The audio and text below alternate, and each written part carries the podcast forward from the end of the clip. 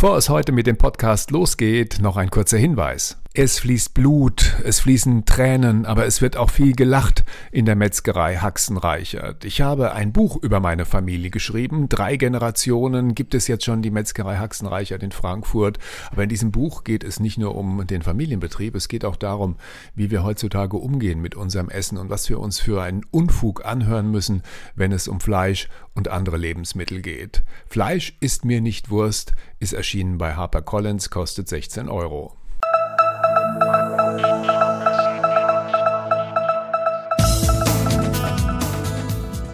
Herzlich willkommen zu Die Welt von Hinter der Fleischtheke. Wir geben unbequeme Antworten auf oft gestellte Fragen zu Fleisch, Wurst und allem, was wir sonst noch so essen. Mein Name ist Klaus Reichert. Neben mir sitzt der Haxen Reichert, mein Bruder Thomas Reichert. Hallo Thomas, schönen guten Tag. Guten Tag. Peter und Irmgard Knobel haben gemailt. Sie schreiben, wir sind beide nicht gerade schlank, aber auch nicht wirklich dick. Also mehr so dazwischen. Wir fühlen uns wohl und laut Auskunft unseres Arztes sind wir gesund. Wenn wir grillen, lassen wir immer das Fett am Fleisch dran, weil es einfach besser schmeckt. Jetzt hört man überall, dass Fett schädlich ist. Wie seht ihr das, Thomas? Ja, die große Frage ist doch, macht Fett dick? Macht Fett dick. Also Fett macht nicht dick. Man könnte es auf die ja sehr kurze Formel runterbrechen. Nicht Fett macht dick, sondern zu viel Fett macht dick. Also Fett ist ja im klassischen Sinn reine Energie und die Menschen waren über lange Zeit hinweg sehr, sehr dankbar dafür, dass sie Fett bekommen haben, denn das war die Energie, die sie gebraucht haben, um zu überleben.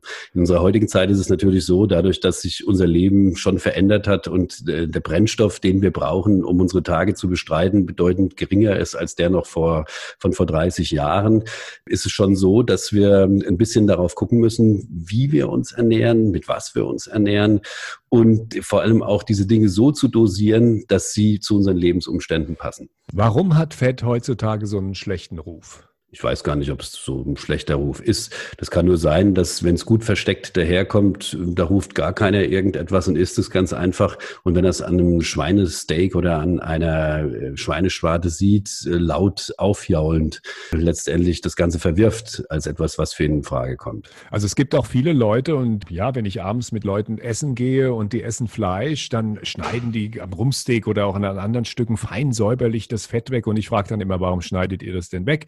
Dann dann hört man schon immer, ja, das macht dick und es ist so ungesund. Woher kommt dieser merkwürdige Blick aufs Fett? Also ich glaube, das liegt einfach daran, dass wir jahrzehntelang vielleicht sogar mit Recht ein Stück weit manipuliert worden sind von unseren Gesundheitsapologeten, weil man gesehen hat, dass das, was die Menschen essen, nicht zu ihren Lebensumständen passt. Also es ist tatsächlich so, wenn du mal guckst, also die Deutsche Gesellschaft für Ernährung sagt, 2000 Kalorien am Tag reichen. Ich sag mal, wir bewegen uns hier so zwischen 3 und 4000 ungefähr und ich bin sehr dankbar dafür. Also wenn ich die Menschen mit 2000, also im Durchschnitt mit 2000 2000 Kalorien abspeisen würde pro Tag, hätten wir bedeutend mehr Griesgrämer hier bei uns äh, unterwegs, als wir das vielleicht heute schon so empfinden. Ich glaube, dass wir, was Essen angeht, halt einfach auf unser Körpergefühl hören müssen und das sagt einem auch, ob man Fett essen sollte und essen kann oder nicht. Na gut, auf der anderen Seite könnte man ja sagen, die ganzen Griesgrämer wären gesünder. Das kann man schon sagen, aber was nutzt es, wenn du, wenn du griesgrämig bist und am Ende des Tages gesünder leben tust und dein Leben eine einzige Katastrophe ist? Sind wir Deutschen zu fett? Nein, auf gar keinen Fall. Ich glaube nicht, dass, dass wir im Durchschnitt zu fett sind, ist natürlich komplett ein ausgemachter Unsinn. Ich glaube auch, dass über viele Jahrhunderte hinweg so eine leichte Fettschicht auf den Hüften ein durchaus schönes Zeichen für ein Maß an Wohlstand war, was sich viele gewünscht haben. Ne? Wenn man jetzt heute hinguckt, okay, da wird ja gesagt, dass die Dicken irgendwie eher die weniger Begüterten sind und die Begüterten sich in vielerlei Hinsicht halt am Riemen reißen, wie man so sagt, weil sie sagen, okay, mit den vielen Gütern kann ich 100 werden und mir geht's immer noch gut weiß ich nicht. Ich glaube, dass jeder ist, wie er ist und man auch tunlichst daran festhalten sollte, sich da, was die eigene Ernährung angeht, nicht reinreden zu lassen. Nun gibt es ja eine ganze Industrie, die davon lebt, den Leuten zu erzählen, wie eine gute Figur auszusehen hat. Dann gibt es natürlich das Argument, dass dicke Leute an bestimmten Erkrankungen leiden und tatsächlich auch daran erkranken, wie zum Beispiel Diabetes. Das geht oft mit Übergewicht äh, zusammen und äh, im Grunde so ganz wegwischen kann man dieses Argument Argument ja nicht, dass Leute, die ein bisschen schlanker sind, gesünder leben. Das ist sicherlich richtig, dass es viele Krankheiten gibt. Es gibt aber auch äh, viele Menschen, die heute sehr, sehr alt werden. Und man könnte sich natürlich auch die Frage stellen, wie war das vor 100 Jahren? Wären die alt genug geworden, um Diabetes zu kriegen? Da geht schon los.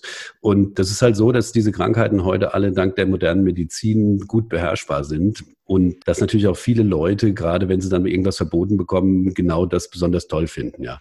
Und was diese, diese Leibes, die wachsende Leibesfülle bei Diabetes angeht, also müssen wir mal einen Arzt oder einen Apotheker fragen. Ich glaube, ich kenne Diabetiker, die sind sehr schlank, sehr schmal. Und ich kenne Diabetiker, die haben zugenommen wie die Wutz. Die haben auch eine genetische Veranlagung gehabt. Ich glaube auch, dass man gut daran tut, ein kleines bisschen zu akzeptieren, dass nicht alle Menschen gleich sind und dass nicht alle sein müssen, so wie Heidi Klum sich das bei den Damen vorstellt, so 1,80 groß und 30 Kilo schwer.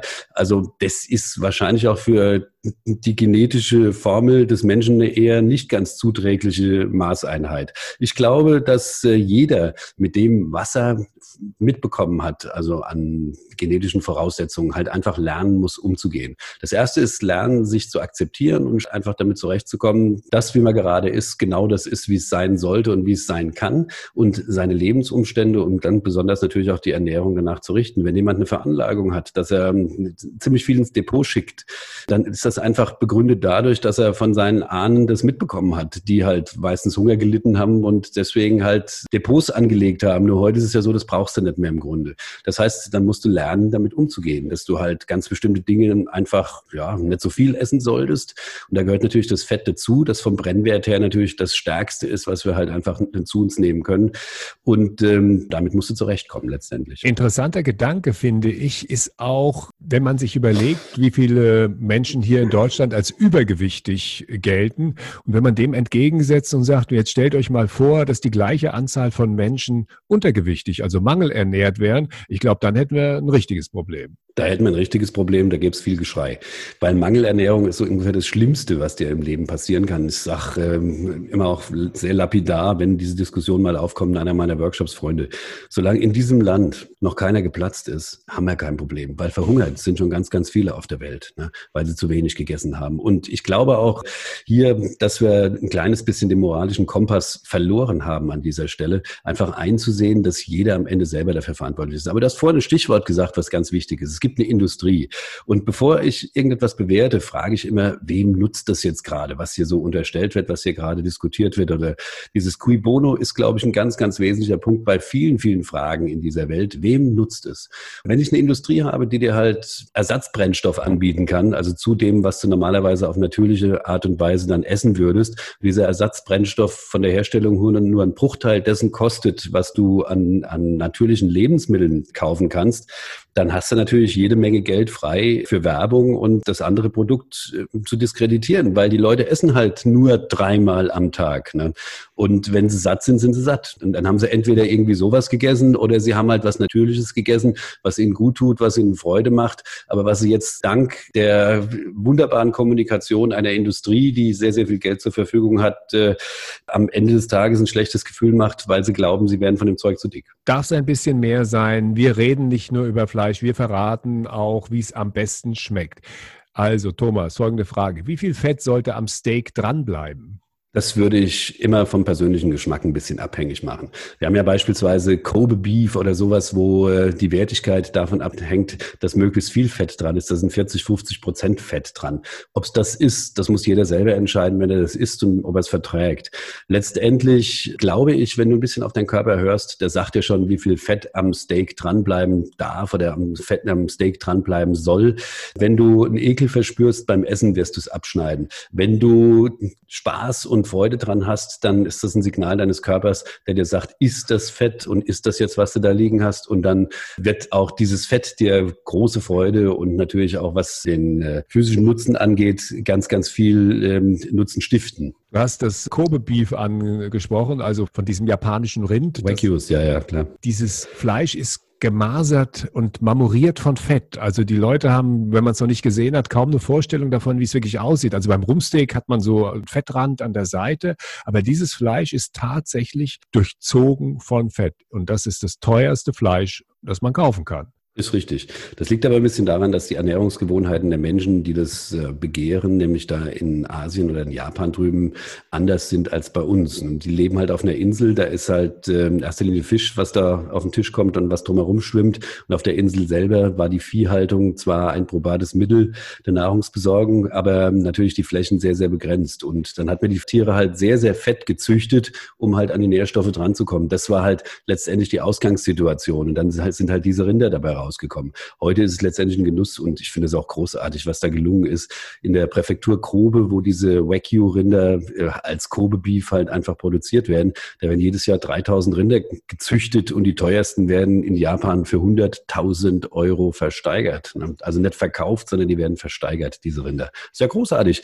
Also die Leute wissen, was gut ist und äh, ich glaube aber, dass die Ausgangssituation tatsächlich war, dass man gewusst hat, auch äh, in Japan, dass diese Nährstoffe ganz besonders wertvoll sind und sie deswegen halt dahin gezüchtet haben. Und dann wursteln wir wie immer am Ende der Sendung noch zwei Songs auf die Die Welt von Hinter der Fleischtheke Playlist.